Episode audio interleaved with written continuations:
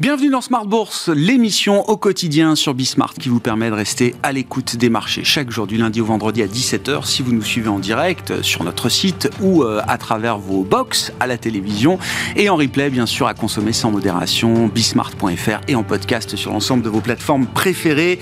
Au sommaire de cette édition ce soir, toujours euh, ce trio clé d'actifs qui mettent de la pression sur les marchés euh, mondiaux, à savoir le dollar, les taux, le pétrole dans une moindre mesure mais euh, les mouvements du jour sont encore des mouvements qui concernent la force du dollar, avec un euro-dollar sous 1,05 désormais. On a même vu le yen japonais plonger jusqu'à 150 yens contre dollar, avant sans doute une intervention de la Banque euh, centrale japonaise ou du ministère des Finances euh, japonais qui intervient sur le marché des changes. On a vu ensuite le, le mouvement inverse avec un rebond du yen.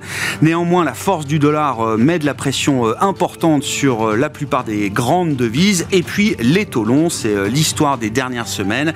L'envolée des taux longs, la reconstitution des primes de terme qui euh, amène le 10 ans américain à plus de 4,75%, le 30 ans américain est à plus de 4,85%, le 10 ans allemand à 2,95% euh, aujourd'hui. Et le mouvement ne semble pas s'interrompre pour l'instant. Hein. C'est la question de très court terme. Où est la limite? Jusqu'où les taux longs peuvent-ils augmenter encore avant les prochaines réunions de Banque centrale hein, qu'il faudra attendre pendant quelques semaines? Maintenant qui ne commenceront pas avant euh, fin octobre, début novembre.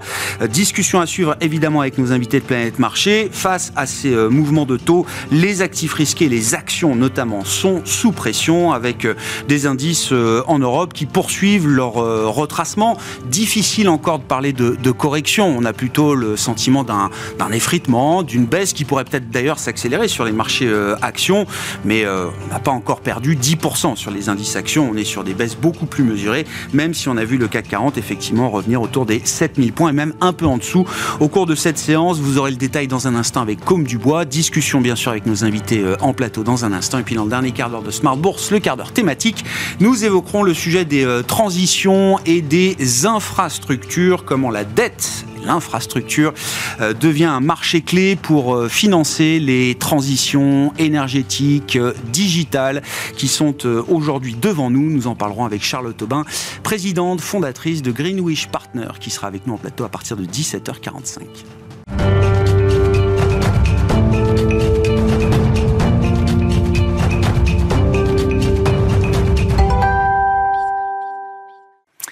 Tendance, mon ami, chaque soir en ouverture de Smart Bourse, les infos clés du jour sur les marchés avec une nouvelle séance de baisse pour les indices actions en Europe, résumée par Comme Dubois.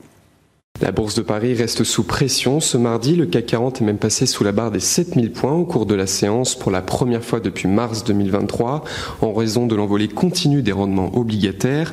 Le rendement de l'emprunt américain à 10 ans est monté à son plus haut niveau depuis août 2007 à 4,75%. Celui du papier à 30 ans a atteint un pic depuis octobre 2007 à 4,85%. Du côté des devises, le dollar continue de progresser et la parité euro-dollar est passée depuis hier sous les 1,05 sur le front du pétrole. on peut noter une forme de stabilisation avec des cours qui n'ont pas marqué de nouveaux records ces dernières heures et un baril de brut léger américain qui se traite pour l'instant sous les 90 dollars. Du côté des valeurs, parmi les valeurs qui ont le plus souffert aujourd'hui, Téléperformance chute jusqu'à 3% au cours de la séance. Le gestionnaire de centre d'appel a en plus été affaibli par une dégradation de recommandations de Deutsche Bank d'acheter à conserver. Demain, côté statistique, les investisseurs prendront connaissance de la première estimation du PIB italien pour le troisième trimestre, ainsi que l'ISM Service pour le mois de septembre aux États-Unis et les créations d'emplois du secteur privé aux États-Unis toujours pour le mois de septembre, mesurées par ADP. Tendance, mon ami, chaque soir, le résumé de la séance avec Comme Dubois qui nous accompagne dans Smart sur Bismart.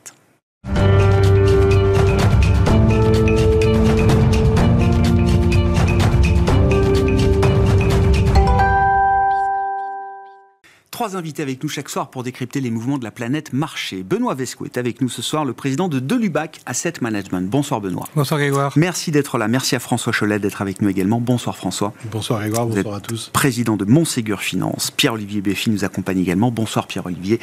Ravi de vous retrouver. Vous êtes chef économiste et gérant chez Boussard et Gavaudan. C'est donc le triptyque un peu euh, infernal, dollar, taux, et puis le, pétrole, effectivement, comme le soulignait Combe, qui ne marque pas de nouveaux, de nouveaux records euh, aujourd'hui aujourd'hui sur les taux longs, cette nouvelle jambe de correction obligataire sur la partie longue des courbes obligataires, notamment aux États-Unis, Pierre-Olivier.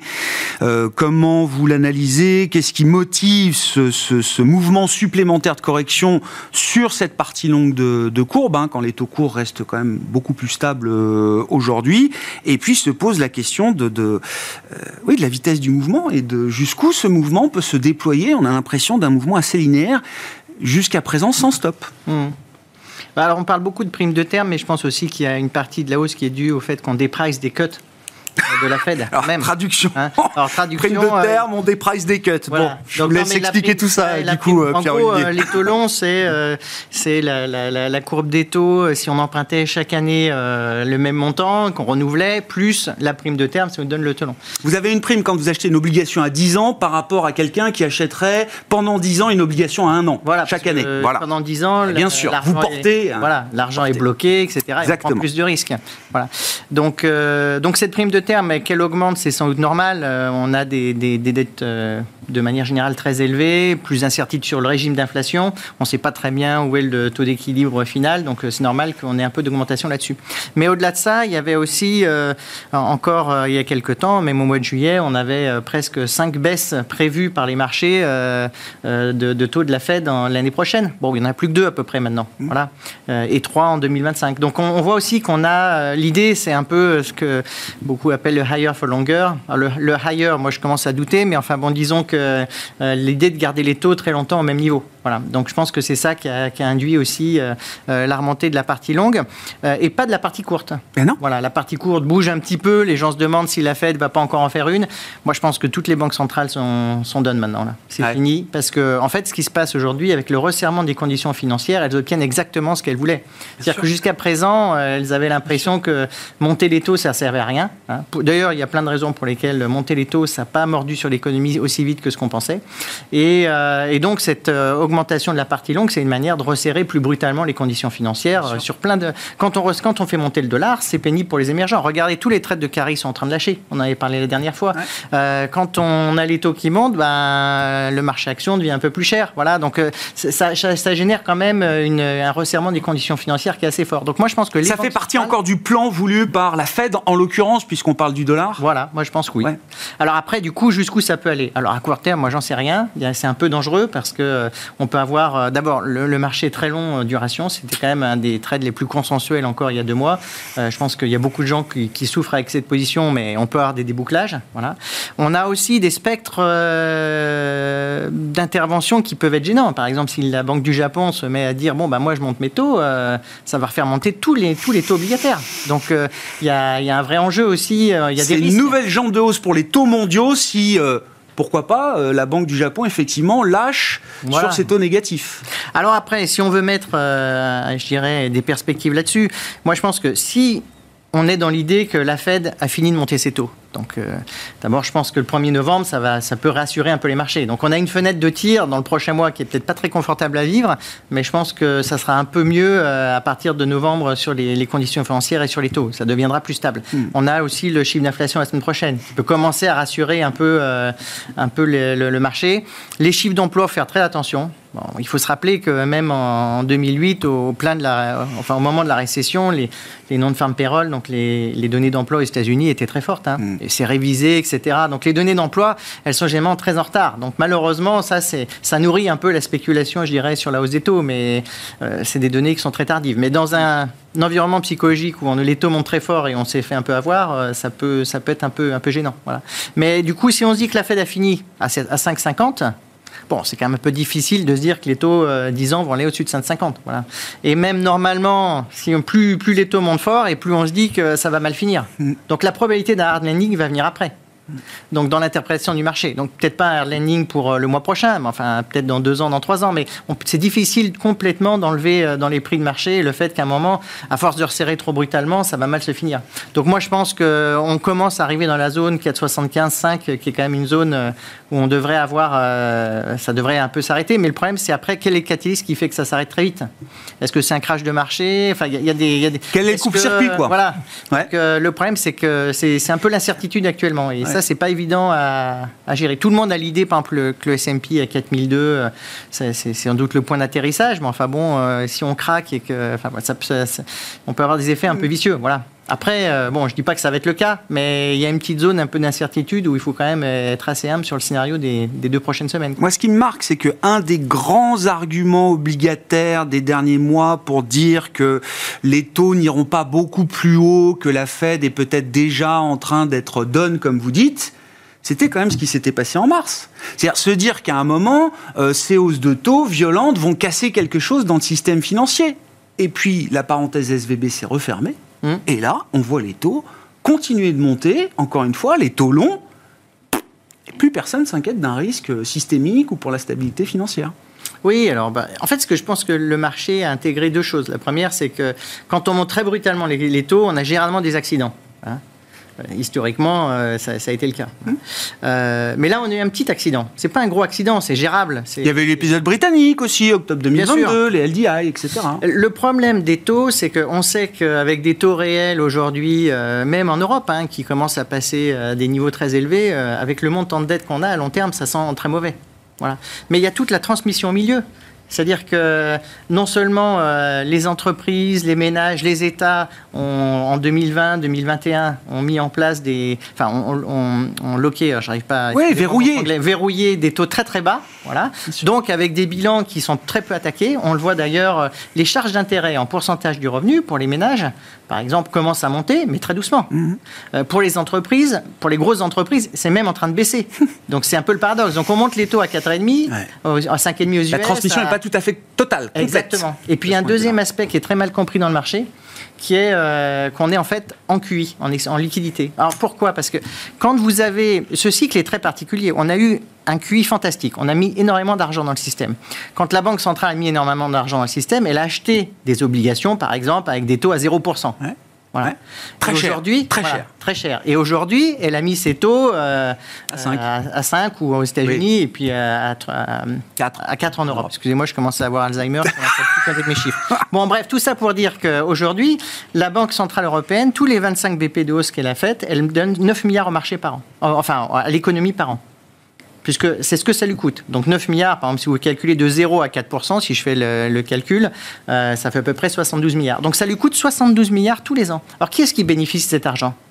Eh bien, c'est les particuliers qui ont acheté un bien immobilier à 1%, et puis qui se disent, bah, au lieu de le rembourser, j'ai placé ça euh, sur mon livret A, euh, sur des rendements plus élevés. Je n'ai pas besoin de rembourser, puisque au contraire, j'arbitre euh, les banques et le système bancaire. Ce sont les entreprises, notamment, par exemple, les... et là, il y a de différenciation. Il y a des grandes entreprises qui n'ont pas de dette, qui bénéficient juste du cash, donc elles sont hyper contentes d'avoir ce, ce, cash qui, qui mhm. rémunère encore plus. Et puis, pour celles qui ont un endettement pas trop élevé, mais correct, elles se disent, bah, moi, j'ai du cash flow, je vais le placer au lieu de rembourser ma dette aussi. Donc, il y a ça, nourrit en fait la liquidité dans le système et le paradoxe c'est que du coup bah, ça assouplit les conditions financières. Donc la, hausse des taux qu'on a vue, elle n'est pas vraiment transmise dans le système à la fois en termes de prix, mais aussi euh, parce que bon, les, encore une fois, les refinancements vont se faire en 2025, mais aussi en termes de liquidité. Chiffre cité par un de vos confrères euh, économistes euh, hier sur les, les, revenus attendus pour le patrimoine des Français en France hein, sur 2023, c'est de l'ordre de 10 milliards. Hein. Mmh. On passe de 0 à 10 milliards de revenus du patrimoine tiré de la remontée des taux d'intérêt. Tant mieux pour les Français. Ben, bien sûr. Mais non, mais bien sûr. Bon, sur ces histoires de taux euh, et de, duration euh, également, hein, si on parle investissement, euh, Benoît, comment vous regardez la situation? Alors là, on sent qu'il y a encore beaucoup d'instabilité. Néanmoins, en tant qu'investisseur, comme on regarde peut-être à travers les mouvements du moment, et est-ce qu'on est déjà sur des, niveaux de taux longs qui donnent envie de, bah, c'est clair sur les marchés obligataires, on retrouve des niveaux d'investissement qu'on n'avait pas vus depuis très longtemps. Donc ça, c'est plutôt une opportunité quand on construit les portefeuilles. Euh, et, c'est vrai que ce qu'on voit là, c'est des mouvements... Euh, probablement un peu exagéré quand même sur les taux longs, euh, peut-être un peu rapide, mais de la même manière qu'à l'inverse, euh, la baisse des taux longs avait été exagérée par les politiques de banque centrale, hein, Pierre Loyer l'a rappelé tout à l'heure, euh, et donc donner des signaux peut-être un petit peu faux aussi au marché. quand la, courbe s'est inversée, elle s'est peut-être inversée un peu rapidement par rapport à ce que l'économie ne le, ne le nécessitait, de la même manière que ce qu'on est en train de voir actuellement est qu'une courbe qui s'aplatit, on va dire, qui donne l'impression de se vouloir s'aplatir, s'aplatit peut-être un petit peu plus vite que ce que l'économie. Ça se repentifie, hein, c'est ça aujourd'hui. Voilà, c'est ça. On a été ah, inversé, donc on, se repentifie pour venir. Euh, et c'est peut-être un peu rapide parce qu'il n'y a, y a plus cette politique d'achat des banques centrales. Donc là encore, on a des signaux euh, probablement euh, un peu erronés qui sont vraiment brouillés par les politiques de banques centrales. et donc, un, c'est vrai, des opportunités sur les marchés obligataires probablement quand même des niveaux de taux un tout petit peu exagérés, mais euh, jusqu'à quand, c'est toujours difficile de mmh. dire. Et c'est vrai que de toute façon, euh, ça redonne, euh, je dirais, un monde normal, hein, entre guillemets. On a vécu 10-15 ans dans un monde qui était totalement atypique. Les marchés obligataires et globalement les investisseurs sont en train de se rendre compte qu'on retrouve un régime d'inflation plus classique probablement. c'est peut-être du 3% autour d'inflation que du 1% moins comme on l'a vécu. Tant mieux en fait, hein. c'est plutôt une bonne nouvelle pour nous tous. Euh, c'est cette phase de transition qu'on est en train de vivre qui est pas très sympathique parce qu'elle génère de la volatilité. Il faut que tout le monde se recale sur ces sujets-là. Les marchés obligataires sont en train de le comprendre, plus ou moins rapidement et, correctement. Euh, on va revenir dans un monde euh, où on pourra être plus diversifié dans les investissements et on retrouvera au final des placements refuges plus classiques que ce qu'on avait pu voir les 10-15 dernières années pour être rémunéré, il fallait prendre du risque. Ce qui était quand même totalement atypique. Ça ne va plus être le cas. Sur, l'idée du, système et de la stabilité du système euh, financier, encore une fois, c'est un, débat qu'on a eu euh, à, plusieurs, euh, à plusieurs reprises, mais est-ce que le fait que le système est tenu à travers la crise britannique, des LDI, des fonds de pension en octobre 2022, qu'on ait résisté également à l'éclatement des acteurs crypto, hein, n'oublions pas, FTX, ça a été aussi une secousse quand même dans une partie, alors peut-être confinée du, marché, mais quand même, c'était une partie en pleine, en plein essor. Euh, plus l'épisode SVB là aussi, euh, dont on pouvait craindre qu'il ne dérape et qui finalement semble s'être refermé euh, de manière plutôt propre, on va dire. Est-ce que ça rassure sur l'idée que le système peut tenir malgré ce niveau de taux ou est-ce que cette question-là, elle est permanente, toujours en cours? c'est vrai que dans les, politiques de, de, taux directeurs et notamment les phases de hausse de taux, elles finissent souvent par un problème et par, euh, par quelque chose qui émerge et, qui, et qui amène une baisse violente des marchés. C'est pas systématique. Euh, et c'est vrai que par exemple pour la Fed, c'est toute la difficulté. Est-ce que je monte un tout petit peu trop mes taux directeurs? On a plutôt le sentiment qu'elle va s'arrêter là. Et, je crée, euh, et je crée peut-être le, le, problème. La turbulence de trop. La turbulence de trop et je vais être accusé. Ou est-ce que je, est-ce que je m'arrête, euh, mais je prends le risque de la résistance de l'inflation, euh, du le deuxième, le second tour de l'inflation, et là je vais être accusé de ne pas avoir fait suffisamment. Je pense qu'elle préfère quand même malgré tout aller un tout petit peu trop haut. Euh, quitte à avoir un ralentissement plus vite euh, que se faire accuser euh, d'avoir loupé le second tour d'inflation.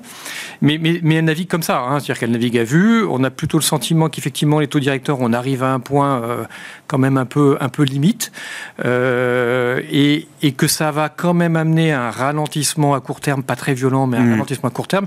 C'est le meilleur des scénarios en fait quelque part. Hein. une économie qui cale. Euh, dans les prochains euh, trimestres et semestres. Euh, en zone euro, c'est déjà le cas, mais aussi aux États-Unis, et qui permettrait aux banques centrales de dire j'ai fait le travail et on passe à un second cycle, mmh. hein, enfin un nouveau cycle de, de, de relance. Oui parlant d'une économie américaine euh, au-delà du potentiel pour 2023, euh, peut-être, enfin, en termes de, croissance. On sera plus de 2% de croissance. Euh, donc si on cale, c'est pas. c'est pas une mauvaise nouvelle. Bah non, c'est ça. C'est ce que je comprends. ce qui est intéressant là dans le triptyque infernal, vous avez le droit de commenter tout ce qu'on vient de dire, évidemment, François, mais c'est que c'est un peu ce que disait Benoît. C'est à un moment, le niveau des taux longs, ça devient quand même un peu ou récessif ou, ou négatif pour l'économie réelle. Ce qui est intéressant de voir là dans le moment du, du jour, c'est que le pétrole monte pas là.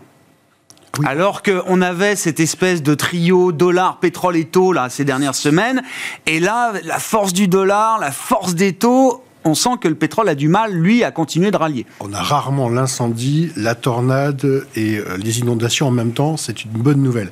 Non, on ne peut pas avoir tout et son contraire en même temps sur les marchés. Et là, en l'occurrence, il y a des signaux qui sont contradictoires. Euh, ce qui s'est passé euh, sur les taux est lié à une volonté des banques centrales. C'était la taux court.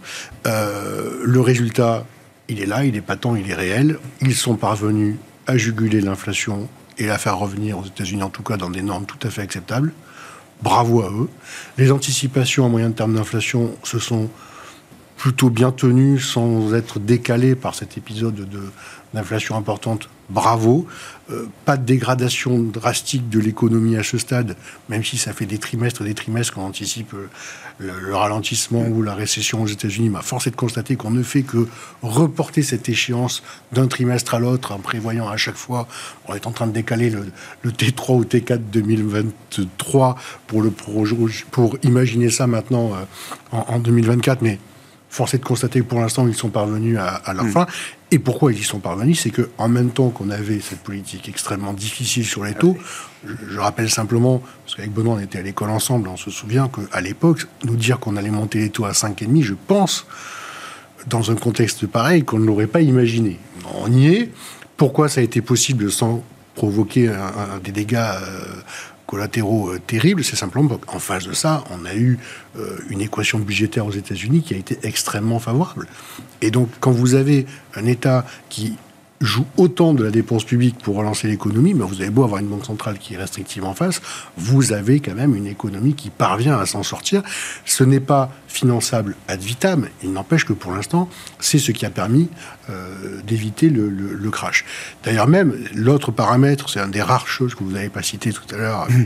c'est simplement de dire aussi que la taille des bilans des banques centrales, au-delà de la perte de valeur des titres qu'elles ont dans leur bilan, elle a été révisée de la baisse de manière déjà significative. On est mm. passé de 9 à 8 trilliards aux États-Unis.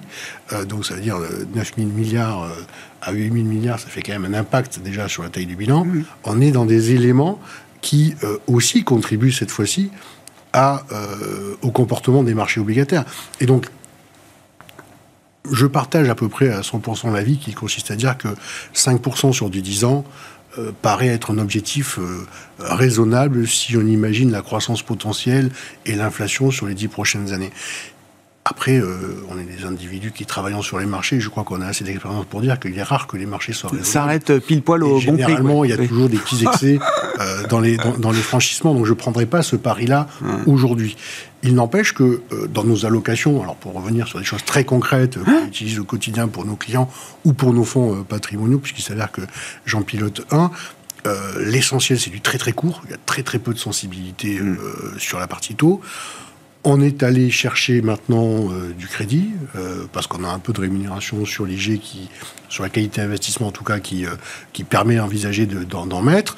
On est allé chercher des choses aussi un peu sur des signatures dégradées, ou que ce soit du crossover ou du high yield même, parce que là aussi on arrive à des rémunérations qui sont pas si généreuses que cela par rapport au taux sans risque, mais il n'empêche qu'elles restent quand même sur des niveaux qui méritent d'être regardés. Les spreads sont serrés quand même. Hein. Le spread est serré, mais le niveau absolu est intéressant. Voilà.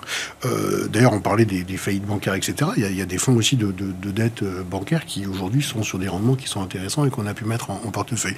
Mais on n'a toujours pas franchi le cap de la duration, c'est-à-dire mm. qu'on n'a toujours pas, euh, de notre côté, un peu à, ah à l'instar de ce que vous nous avez dit, non plus figer des taux euh, pour, pouvoir mettre dans les portefeuilles, alors que c'est de bonne gestion que d'avoir des taux longs pour assurer la pérennité de la rémunération euh, pour les clients sur une moyenne durée ou sur une longue période.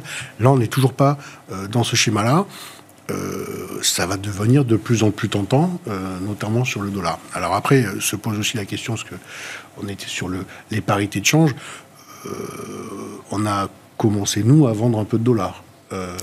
Et au moment où je vous parle, on a procédé d'ailleurs à des arbitrages pour prendre, notamment sur des fonds actions que nous détenons euh, investis sur les États-Unis, ben, des parts couvertes sur le change, tout simplement parce que euh, il y a l'idée qu'il y a un peu d'excès quand même dans la force du dollar aujourd'hui, que c'est suracheté, que c'est trop tendu pour euh, être soutenable. On, prend nos gains, c'est-à-dire que c'est, ah bah oui, on garde le sous-jacent, mais on n'a pas forcément envie de s'exposer sur ces niveaux-là. Je n'irai pas acheter du dollar aujourd'hui, et donc on va partir de ce principe-là que là où je peux couvrir une partie de mon exposition dollar, ben, je vais pouvoir le, le, le, faire, et je pense que sur ces niveaux de, de parité de change, ce n'est pas de la mauvaise gestion, parce que si moi j'ai plutôt tendance à imaginer qu'on pourrait se rééquilibrer un petit peu plus à la, faveur de l'euro.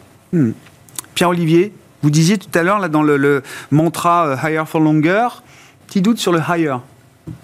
Oui, bon, après, je pense que de toute façon, le consensus se dit qu'il y en a peut-être. en- Enfin, le marché dit qu'il y en a Ah, peut-être encore dire- une. oui, d'accord. Ok, d'accord. Ce que je veux dire, c'est qu'il n'y a plus hausse. Voilà, Oui, que, je que les banques centrales ont fini le travail, au moins en termes de taux. Voilà. Alors après, peut-être. Et le plateau, ça peut tenir longtemps, encore une fois. hein, je, je- je veux dire, euh, et, euh, 2007, là aussi, euh, on me rappelait des stratégistes que le discours de la Fed, c'était l'idée d'un plateau quand même. hein, on va tenir, vous inquiétez pas, euh, le resserrement monétaire, etc. Puis ça s'est pas du tout passé comme ça au final.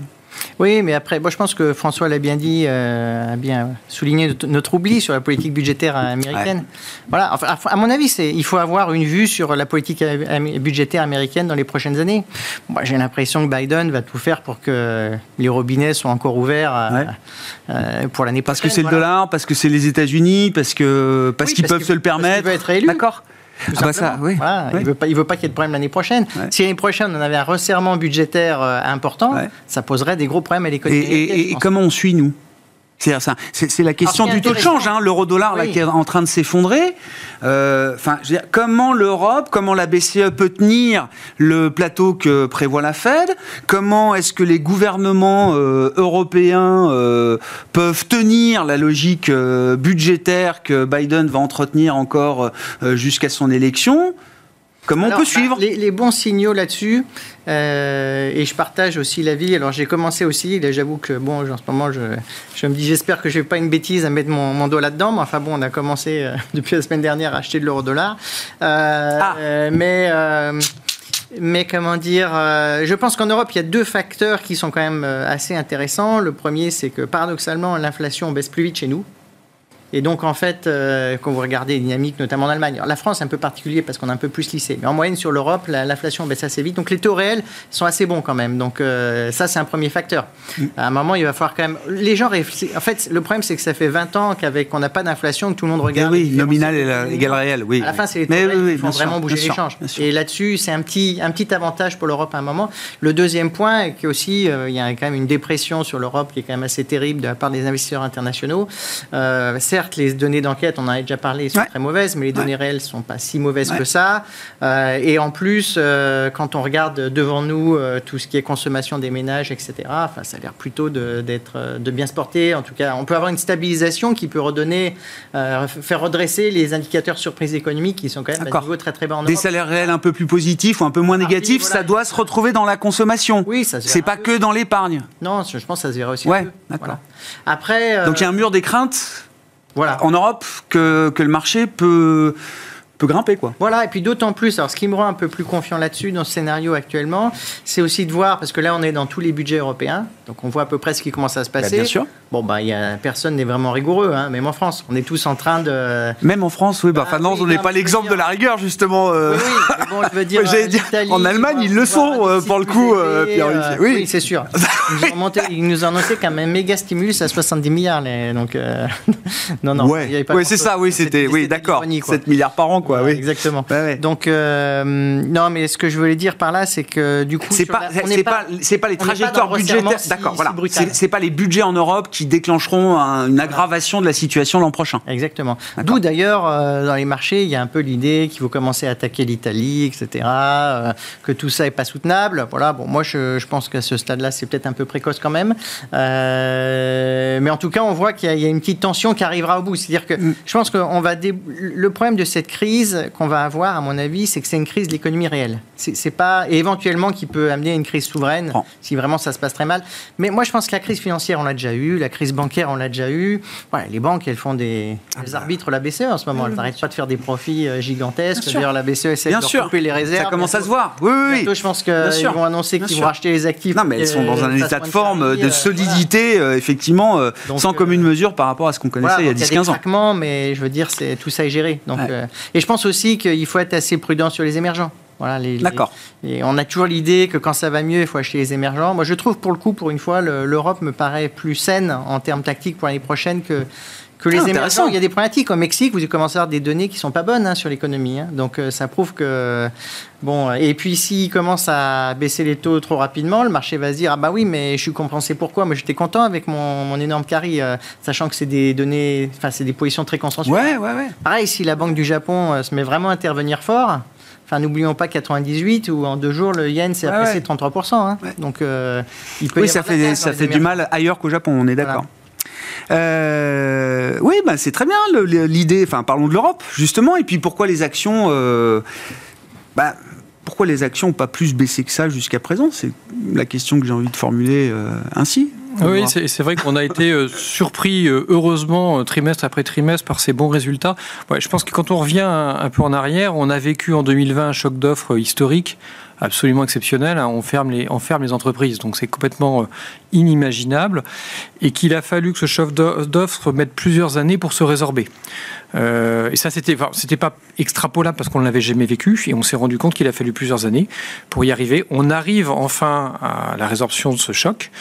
Euh, on a aussi fini hein, ce bas de laine qui avait été constitué par les, consommateurs. Il est, il est épuisé. Euh, donc ce, phénomène-là, il est derrière nous maintenant. Donc on rentre un peu, ce que disait tout à l'heure Pierre Levier, on, on, rentre dans une, dans une crise économique un peu traditionnelle, d'un cycle un peu, un peu plus sain, de fait, avec un ralentissement économique qui est plus logique. ce, qui, ce qui va effectivement donner un peu de difficulté sur les, entreprises maintenant, c'est comment je maintiens mes résultats. Mm. C'est un peu plus compliqué. Euh, et on va un peu accuser le coup. Il y a, alors, à très court terme, on a encore peut-être un, petit bas de laine qui s'est reconstitué du côté consommateur avec cette baisse de l'inflation. Bon, tant mieux, mais c'est du très court terme, ça. Hein.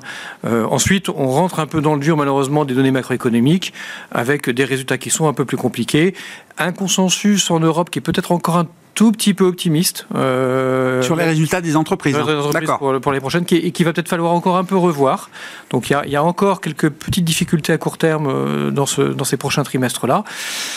Et il faudra ensuite euh, attendre un nouveau cycle d'autodirecteur pour pouvoir retrouver du souffle. En tout cas, les perspectives d'un mmh. cycle d'autodirecteur. On n'y est pas encore, parce qu'on voit bien que euh, côté Fed, euh, il y a quand même ce, cette logique de maintien des taux directeurs pendant un, certain temps à un, haut niveau.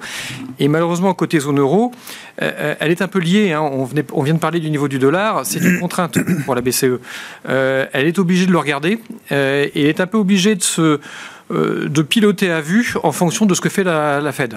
Euh, là où la BCE aurait, aurait plus de légitimité à baisser ses taux directeurs plus rapidement, euh, elle est peut-être obligée de les maintenir un peu plus long que l'économie ne le demanderait. Hein, ce qui va être une petite fragilité aussi à court terme. Hmm.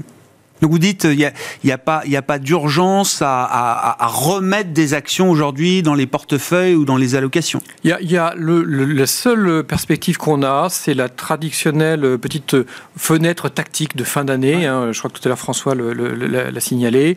Euh, voilà, euh, fin d'année, euh, on peut avoir plusieurs phénomènes, euh, belles annonces post préélectorales aux États-Unis hein, de, candidats qui ont envie de faire plaisir à tout le monde, un gouvernement chinois qui voudrait quand même de se donner la chance de réaliser ses, prévisions de, de, PIB annoncées en début d'année, et puis tous les investisseurs qui ont quand même intérêt à la fin d'avoir un quelque chose qui, une année qui se termine bien. Bon, ça c'est la petite fenêtre euh, des dernières semaines de décembre, et, après on, revient à la réalité. Hmm. Et là, et là une, un premier trimestre sera un peu plus difficile sur le cas Action, euh, François, avec la période des soutiens. J'étais en train de faire le tour dans ma tête de qu'est-ce qui pourrait être comme argument pour soutenir un peu ce marché qui dévie depuis une semaine. Euh, l'argument euh, positif pour les actions. Ben si, non mais il y a déjà les résultats qui arrivent. Y a chaque période, c'est celui-là. Bon, bah alors allons-y. On se fait peur chaque trimestre, en cours de trimestre, au fur et à mesure qu'on s'éloigne des publications et quand on se rapproche des publications et qu'on remet le thermomètre là où il doit être placé, c'est-à-dire dans la vie quotidienne des entreprises, dans leurs estimations de profit, et on est plutôt rassuré. Et, la règle vaut encore pour les résultats du T3 qui arrivent ou est-ce qu'on peut déroger En tout cas, elle vaut depuis 2022. Certes. Où on a fait tous les points de marché en face des publications de résultats. Bon. Euh... puis en plus, l'avantage, c'est qu'on est moins cher maintenant déjà. Et déjà, on a un peu moins d'attente euh, sur le marché. Le deuxième point, c'est des résultats. En, en termes aussi de statistiques, on n'a pas forcément eu beaucoup de profit warning à ce stade. Moi, je n'ai pas eu le sentiment. Il n'y a pas eu d'alerte. Beaucoup. Et euh, quand on regarde les anticipations de, de, de, résultats euh, sur l'Europe, en tout cas, on ne peut pas dire qu'il y ait de fortes dégradations. Il n'y a pas d'amélioration en Europe. Aux, aux États-Unis, c'est reparti à l'os. En Europe, c'est pas le cas. Mais il n'y a pas non plus de dégradation. C'est-à-dire que le consensus s'ajuste secteur par secteur, mais il y a des contrepoids à ce qui aujourd'hui est, est, est révisé à la baisse. Et donc, en masse, pour l'instant, on n'imagine pas sur 2023 qu'il y ait un accident sur les profits ni même de vrai repli pour 2024 en Europe. Donc, un bon facteur quand même de soutien, s'il devait y en avoir un sur, sur les marchés, au-delà de la valorisation qui, elle, Si on la corrige des excès ou des grandes belles valeurs de croissance ou des, des, magnifiques qu'on appelle aux mmh. États-Unis, mais qu'on a désormais aussi en Europe, euh, les marchés sont sur des multiples assez raisonnables. Effectivement, c'est des multiples qui deviennent un peu plus exigeants quand les taux remontent, euh, notamment les taux longs, mais il n'empêche qu'on n'est pas dans une zone où je crois qu'il y a de quoi s'inquiéter des, multiples aujourd'hui. S'il y a une bulle quelque part, c'est dans les profits, c'est pas forcément dans les, dans les multiples. Mmh. Euh, et puis, regardez aussi le fait que euh, ça fait maintenant plus d'une année et quelques que le marché n'a rien fait, parce qu'on a un rebond en 2023 qui correspond peu ou à la mois, baisse hein. que nous avions eu en, 2022. tout à fait. Je parle pour les grands indices. Si on descend un petit peu sur les tailles de capitalisation, euh, on est sur quelque chose d'extrêmement douloureux qui n'a pas trouvé de respiration de toute façon depuis euh, maintenant pratiquement deux ans. Et donc là, on peut s'inquiéter du fait que le marché peut sembler ne pas valoriser correctement les entreprises dès lors qu'on descend dans la liquidité. Je parle des small et, mid-cap. Euh, ça, c'est un, vrai sujet. Mais là aussi, allez, j'ai retrouvé un autre facteur de soutien. Mmh. On voit que le marché fonctionne. Les entreprises, il y a des OPA, euh, il y a des retraits de la cote, il y a des primes. Je pense à Colas qui a versé 50% de primes. À Bouygues, pardon. Hein, qui a oui, pour Colas. 50% de primes pour, pour récupérer Colas. Ça veut dire qu'il y avait des sous-valorisations flagrantes dans les segments de valeur moyenne et que c'est quelque chose qui reste en place, que le marché commence à les traiter, qu'il y a des multiplications de ces opérations-là. Ça veut dire qu'il y a du financement pour les faire, ça veut dire qu'il y a du cash dans les boîtes pour les assumer, et que pour les entreprises, en tout cas pour des gens qui seront à la tête de ces, de, ces entreprises, c'est plus intéressant d'aller acquérir la filiale ou le concurrent plutôt que d'aller constituer des investissements pour recréer euh, euh, cette activité-là. Donc ça veut dire que on est sur des sous-valorisations euh, du point de vue des, mm. gens qui sont directement en prise avec, avec ces métiers. Donc ça, c'est plutôt un, facteur de soutien. Et puis, alors si on revient sur les, sur les aspects plutôt macro et budgétaires, on n'a pas eu le même effet multiplicateur qu'aux États-Unis sur la dépense euh, publique. Les mauvais chiffres, paradoxalement allemands, euh, vont donner lieu à un certain coup de corne au niveau commercial, parce qu'évidemment, ils ne vont pas laisser sabrer totalement leur secteur automobile euh, face aux importations chinoises. Mais au-delà de ça, le ralentissement qui est quand même plus marqué aujourd'hui en Allemagne que dans l'Europe du Sud, mmh. va forcément pousser à ce que les équilibres budgétaires allemands euh, retrouvent euh, la voie de l'Europe du Sud plus que la voie de l'Europe du Nord. C'est-à-dire que pourquoi ils n'iraient pas accélérer un petit peu la dépense publique? On a vu qu'ils avaient des gros besoins énergétiques, je pense qu'ils vont poursuivre dans ce sens-là. Ça peut être effectivement une source aussi macroéconomique de contribution euh, cette fois-ci. Et puis, ça pourrait s'étendre. Euh, une histoire politique compliquée en Allemagne, hein, quand même, hein, euh, sans rentrer dans le détail de la coalition allemande. Non, mais ce que je veux dire, c'est que pour débloquer du budget en Allemagne, déjà, il faut une volonté politique assez forte qui surmonte quand même le, logiciel allemand, avec une coalition un peu. Oui, mais je pense qu'ils peuvent rester dans une situation à afficher durablement une croissance bien inférieure au reste de l'Europe. Oui, non, Pierre-Olivier? Sur le cas allemand Je sais pas, avec François, là, j'ai du mal à, suivre, mais non, moi j'avais pas mal d'espoir, j'avoue, euh, notamment pour la finance qui arrive, et j'étais très déçu des mesures qu'ils ont annoncées. Euh, je trouve que. moi, il y a un deuxième truc qui me gêne un peu en Europe, là, c'est c'est la. Je pense que les Américains, euh, quand on voit par exemple, les, on avait déjà parlé, mais les dépenses en construction manufacturière, il y a des usines de batteries qui sont de partout, de processeurs. Bah, chez nous, c'est le contraire, je veux dire, et, ça se comprend. L'énergie a jamais été aussi chère.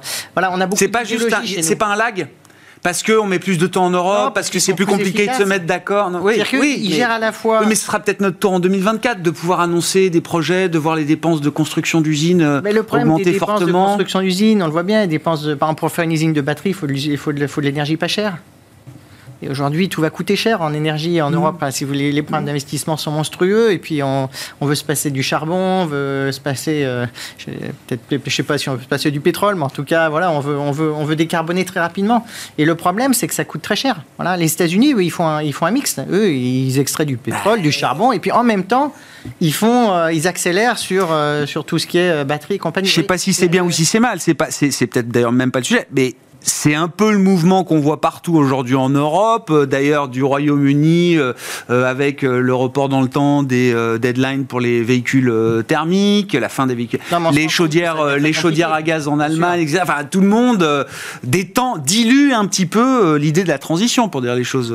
bon, en tout cas, je me dis, quand je vois les résultats, ouais, ouais, je comprends. Je vois les Il y a déjà des résultats aux États-Unis. Je me dis, aux États-Unis, ça va très très vite. En Europe, ça... et pourtant nous, ça fait 10 ans qu'on enseigne l'écologie aux, aux enfants dès qu'ils ont 3 ans dans les mmh. manuels. Donc je veux dire, euh, euh, voilà, c'est très, c'est très, voilà. J'ai l'impression qu'ils sont beaucoup, ils sont bien mieux dans l'exécution que nous. Voilà, bien meilleurs. Voilà. Donc euh, c'est ça qui m'inquiète un peu. Et sur l'Allemagne, c'est vrai que j'attendais justement, je me disais, ils ont vraiment des marges, mais il y a aussi de l'idéologie en Allemagne. C'est ça qui me gêne un peu. Voilà. Mais après, s'ils le font, ce serait, ce, serait très bien. Voilà. Mmh. mais et si on faisait de manière coordonnée, alors ce serait.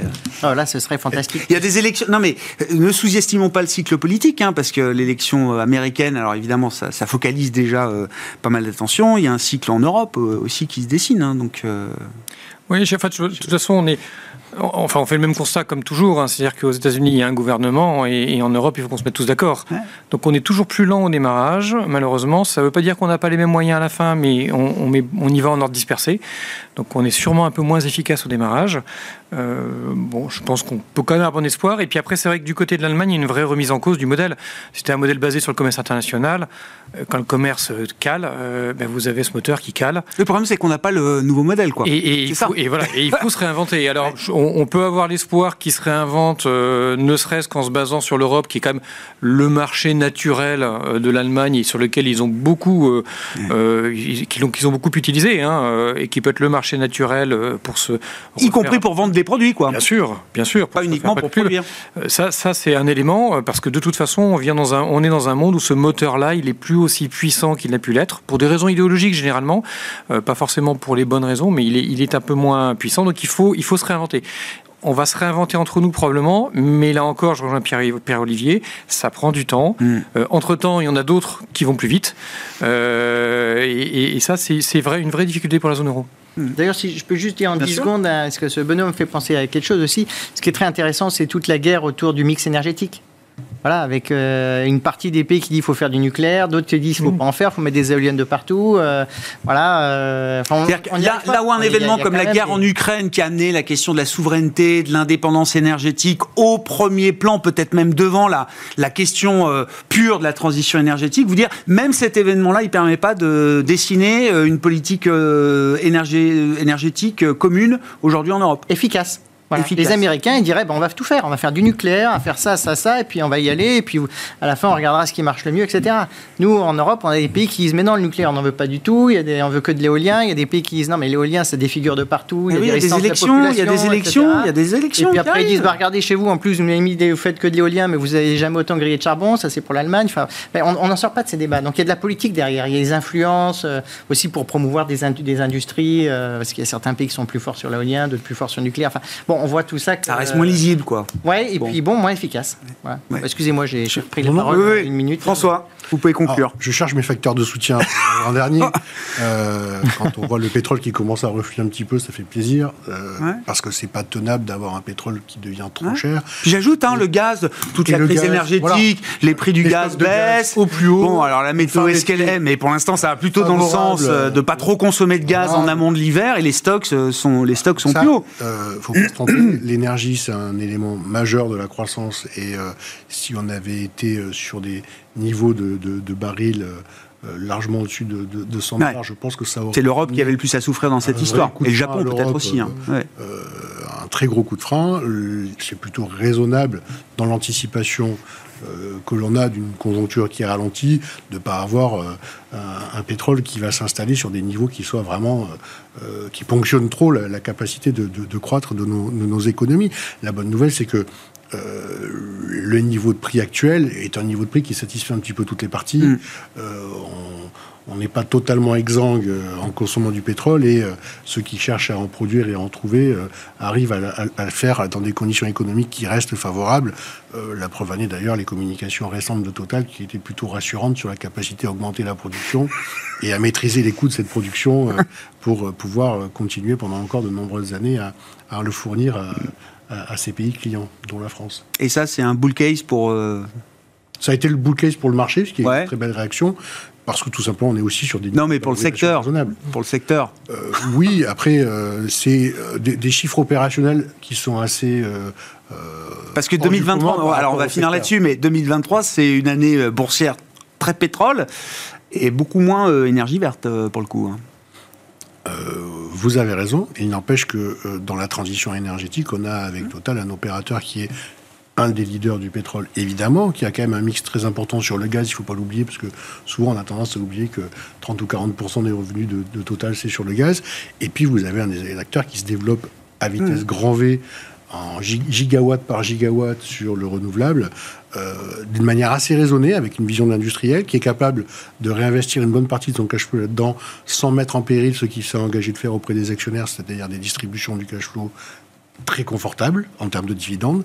Dividendes trimestriels, ça rapporte même euh, ça fait penser aux coupons qu'on pourrait avoir sur, sur des obligataires, et puis euh, des valorisations qui restent extrêmement raisonnables sur des, sur des profits. Donc euh, c'est vrai que ça fait partie des secteurs qui ont tiré et qui peuvent aussi compenser parfois des à sur les profits qu'on pourrait avoir sur des segments ou sur des secteurs de grande consommation ou de consommation discrétionnaire. Merci beaucoup messieurs. On s'arrêtera là pour ce soir. Merci d'avoir été les invités de Planète Marché. François Cholet, Montségur Finance, Benoît Vesco de Lubac Asset Management et Pierre-Olivier Béfi, Et Gavaudan.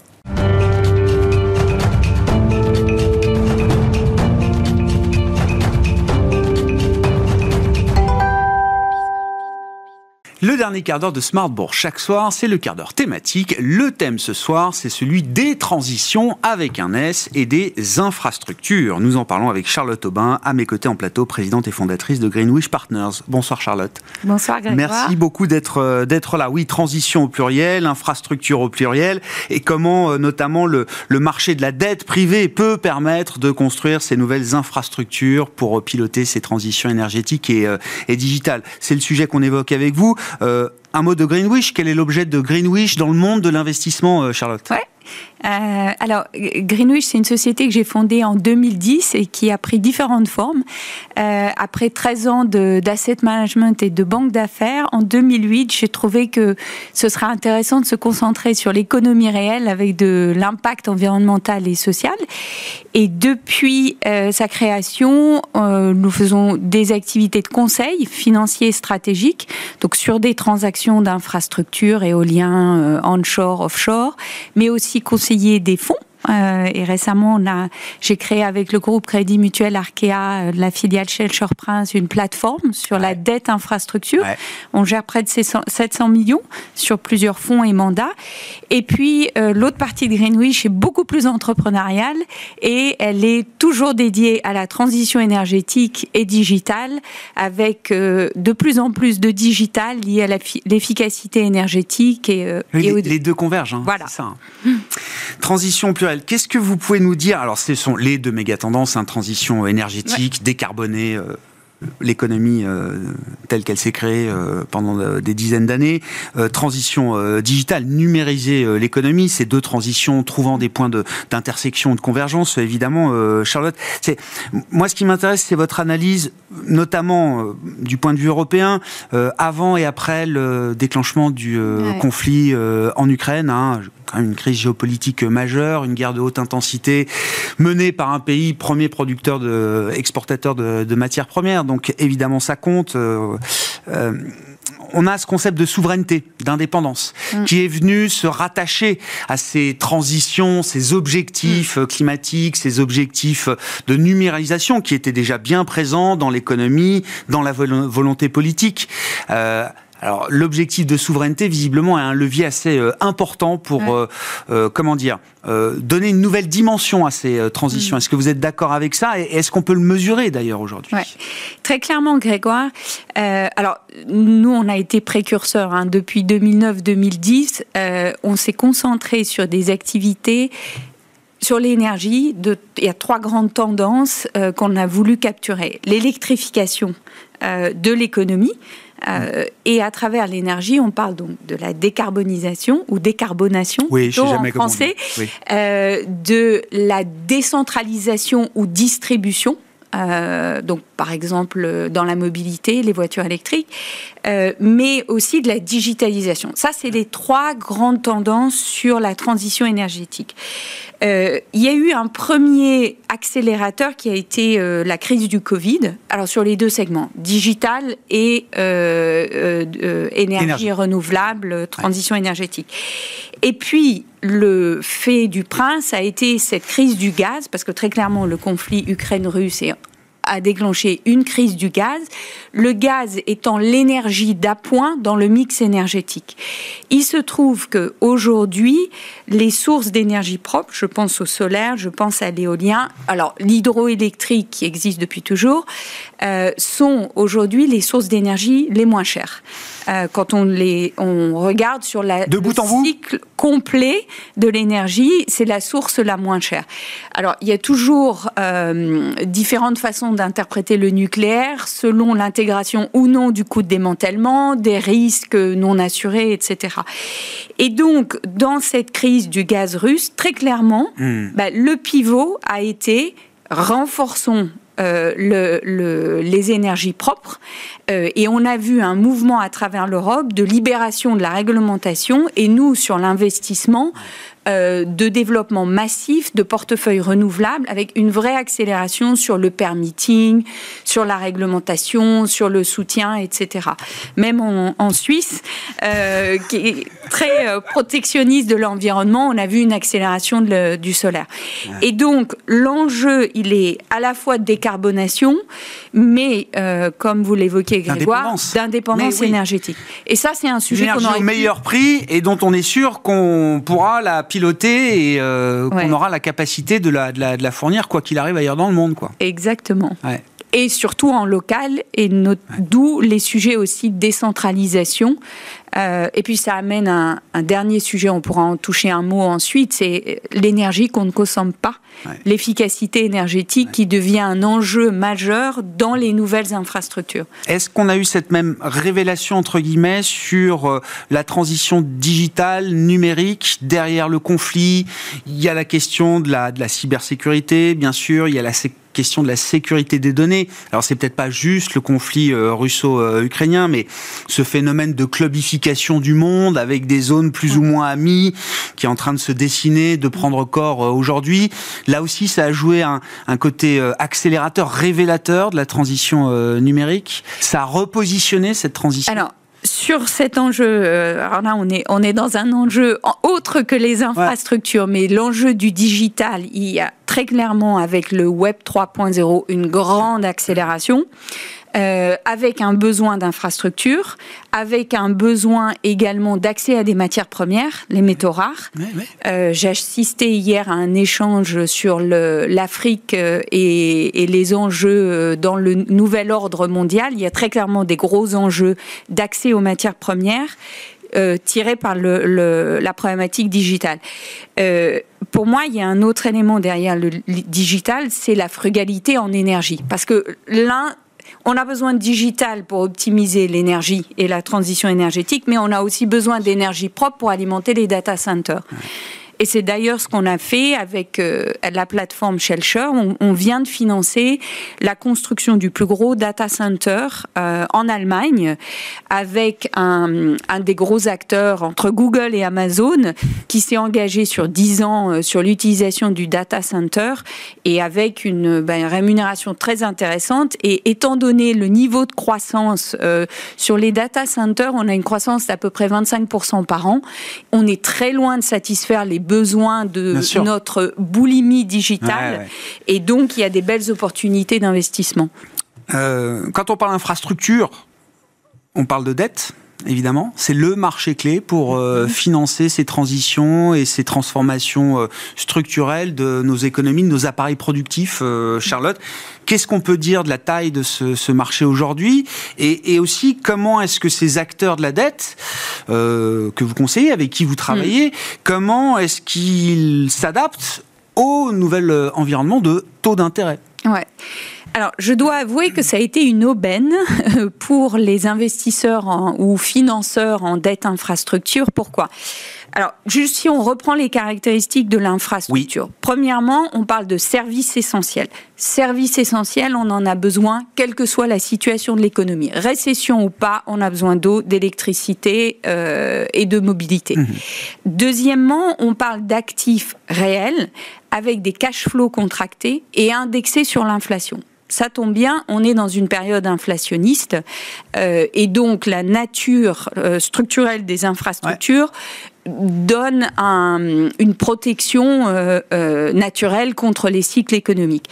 Maintenant, si on se concentre sur la dette, la dette, c'est un marché en, infrastructure asset management qui s'est créé au milieu des années 2010 euh, suite aux difficultés bancaires hum. et un besoin de trouver des financements alternatifs, donc dits institutionnels, en substitution des banques sachant que euh, les actifs infrastructures sont financés à 80% en dette. Donc on a eu assez rapidement l'émergence des fonds d'infrastructure equity qui sont, sont substitués aux États et puis la dette est venue plus tard. Mais on parle de 80% de la taille du marché. Alors j'ai un ou deux chiffres en tête. Sur l'Europe, depuis 2014, on est entre 160 et 200 euh, milliards par an sur l'Europe en infrastructure. Voilà.